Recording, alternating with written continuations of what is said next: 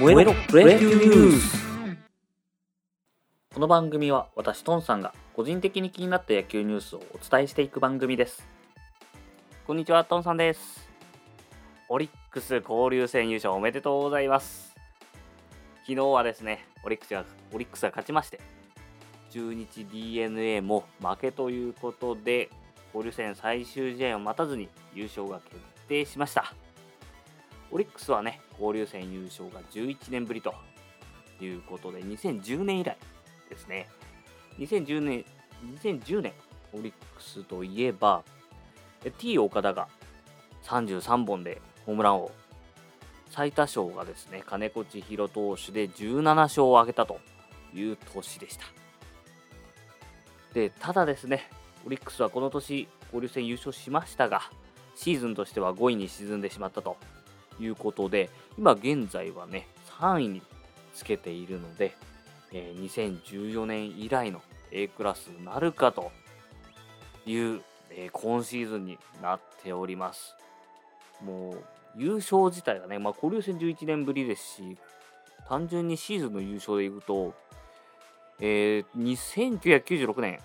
扇明監督の時ですねから遠ざかっているのでこれ頑張ろう神戸とかどのぐらいですか？まあそうですね、から遠ざかってるので、もう本当に今ね、イケイケ乗りに乗ってるオリックスですので、上を目指していってもらいたいなと。ただね、楽天がちょっとね、走ってますからね、今年は。で、昨日の試合はですね、田島投手が投げておりまして、田島投手自体5月8日から勝ちから遠ざかっていたというところだったんですけれども、昨日は5回無失点とまとめまして、勝ち勝利を、勝利と、えー、勝利、えー、勝ち投手となることができました。田島投手はですね、その前が、4失点、6失点、7失点と、大体5回投げて、この失点となってしまって、負け投手になっていたので、負けが続いちゃってたんですよね。で、どう、ツイッターかなんかで見たんですけど、やっぱ本人はだいぶへこんでいたみたいで、まあお母さんとかがね、もう励ましたりみたいなことがあったみたいです。が、まあここでね、えー、優勝、交流戦優勝を決めるピッチングを、まあ、ここ一番で見せてくれたという形になりました。で、その他の試合見ていきましょうか。えー、その他はですね、まあ、そのオリックスが優勝を決めたあ原因になったというか、えー、いうなった、まあ、DNA と中日が、まあ、負けたということですけども、この試合ですね、DNA は日ハムと対戦をしまして、4対3で、えー、負けと日ハムが勝ちになってます。で、えー、中日の方は7対3で、えー、西武に負けということで、えー、中日はですね、なんと1回に6失点となってしまいまして、えー、まあ、そこからもう追いつくことが難しかったという状況ですね。西武はですね、昨日の打順、ま得点圏打率の鬼、ウー・ネンティン選手が、えー、初の4番に座りまして、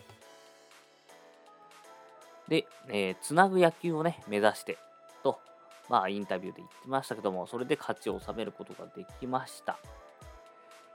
なんと、ウーネンジン選手ですね、昨日、まあ、終了時点ですと、得点圏打率が5割と。打率自体はね、3割まだ乗ってないんですけども、得点圏が本当に高くてですね、5割になってます。2位の吉田正尚選手が4割1分2厘。で、3位がですね、同じくオリックスの杉本選手で3割6分5厘。なので、もうだいぶ異次元なのがわかるかなと。昨日もですね、初回の得点圏で、ファーストへの内野安打放ちまして、えー、得点を挙げることができています。で昨日はですね、西武の試合、えー、記録が1個生まれてまして、西武の栗山選手が2000試合出場達成ということになりました。西武ではですね、伊藤勉捕手以来2人目と。で、9回ではですね、史上52人目ということで、なかなかね、この歴史の中で少ない記録ではありますけれども、それを、えー、栗山選手が達成したということになりました。もう今やね、ミスターレオとして、えー、西武ファンの中では、えー、認知されていますので、まあ、このままですね、2000安打も、2000本安打も達成して、もう、ミスターレオからのレジェンド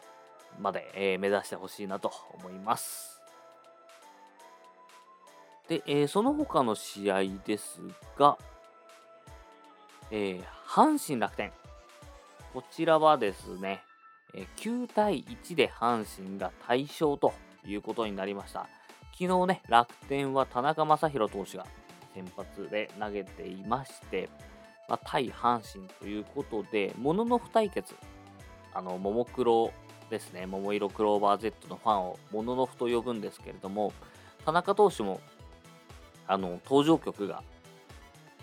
えー、ももクロの曲だったりとか、まあ、もっと言えばですね、ももクロのアルバムに、えー、田中将大投手が出てたりしますからね、その名もアルバム名、田中将大という え、ものが、えー、今年出てたのかな？今年の2月ですね、にアルバムが田中将大っていうアルバムが出てます。っていうのと、まあ、あとは、阪神佐藤輝明選手ですね。こちらはホームランを打った後のパフォーマンスがももクロの Z を描くということでもう、えー、ももクロファンであることはもう皆さんおなじみになってきてるかなと思うんですがこの対決が見られるということでちょっと話題になってましたが、えー、こちらはですね阪神佐藤輝明選手が勝利と言っていいんじゃないでしょうか田中将大投手に対して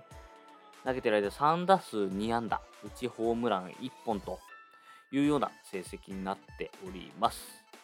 まあ、その他もね、え、ー、と、まあ、点差ほど田中将大投手は取られてなくて3点かな？で、えー、田中投手が負け投手になっているんですけれども、まあ、この残りの6点どこで取られたかというと、9回に取られてしまいまして、2020年のですね、ドラフト4位で入ってきている楽天の内間が打たれてしまいまして、9回でね、なんと打者一巡してしまって6点入れられてしまうと。まあ、こうなるともう反撃の、えー、心は折れてしまいますよね。なので9対1で楽天勝利ということになっています。でその他、ロッテ巨人、えー、こちらはですね、えー、なんとロッテの美馬投手が2回で10失点、2回というか3回投げて、えー、3回のワンアウトは1個も取れずに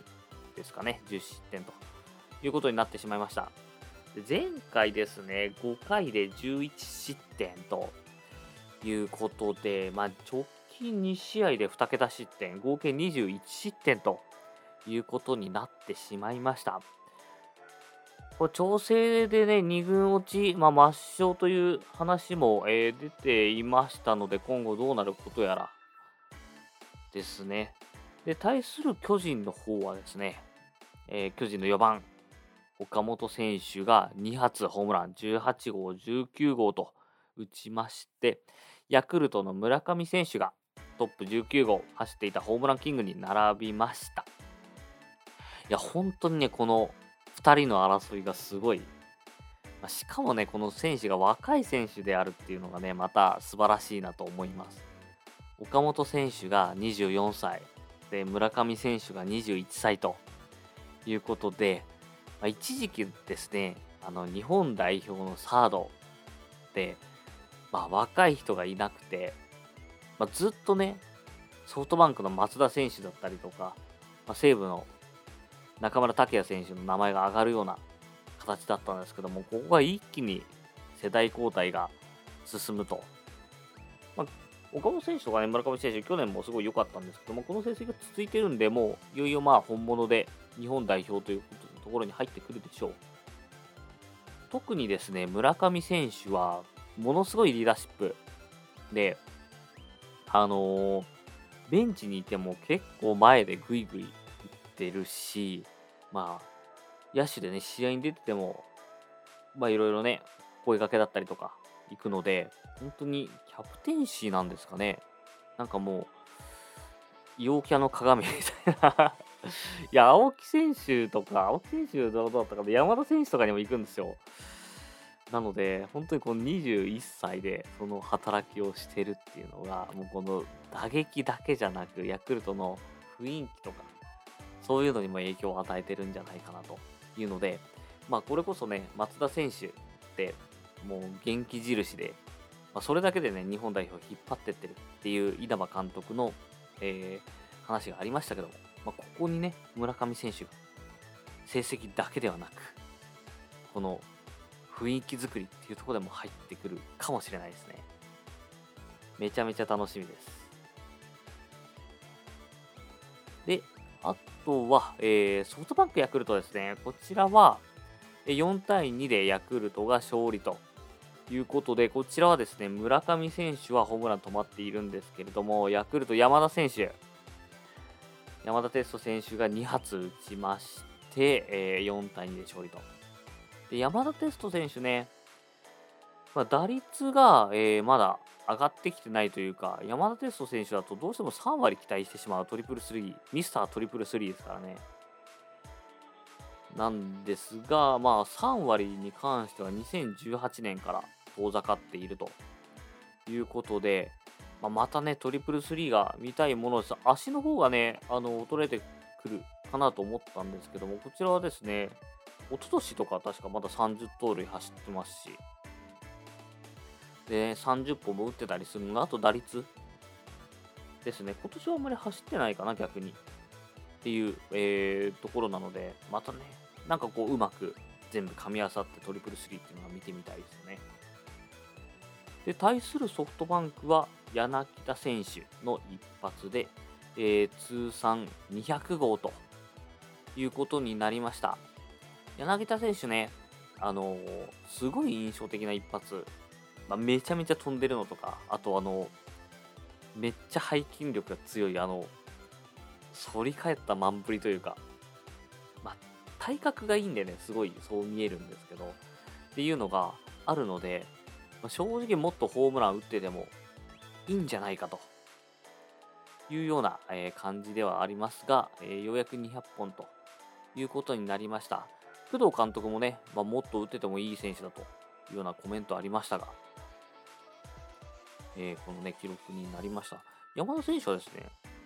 柳田選手は、えー、32歳で今、まあ大卒なんで200本なんですけれども、えー、山田哲人選手28歳、まあ、ちょうど4年遅れですかね。で、えー、今、ホームランが230本ということで、まあ、パワータイプでいうと柳田選手の方がこう見えますけどもコンスタントにホームランをこう重ねていってるのは山田哲人選手というような成績になっております。はい、えー、それではですね本日のプロ野球ニュースはここまでにしたいと思います。お相手はトンさんでした。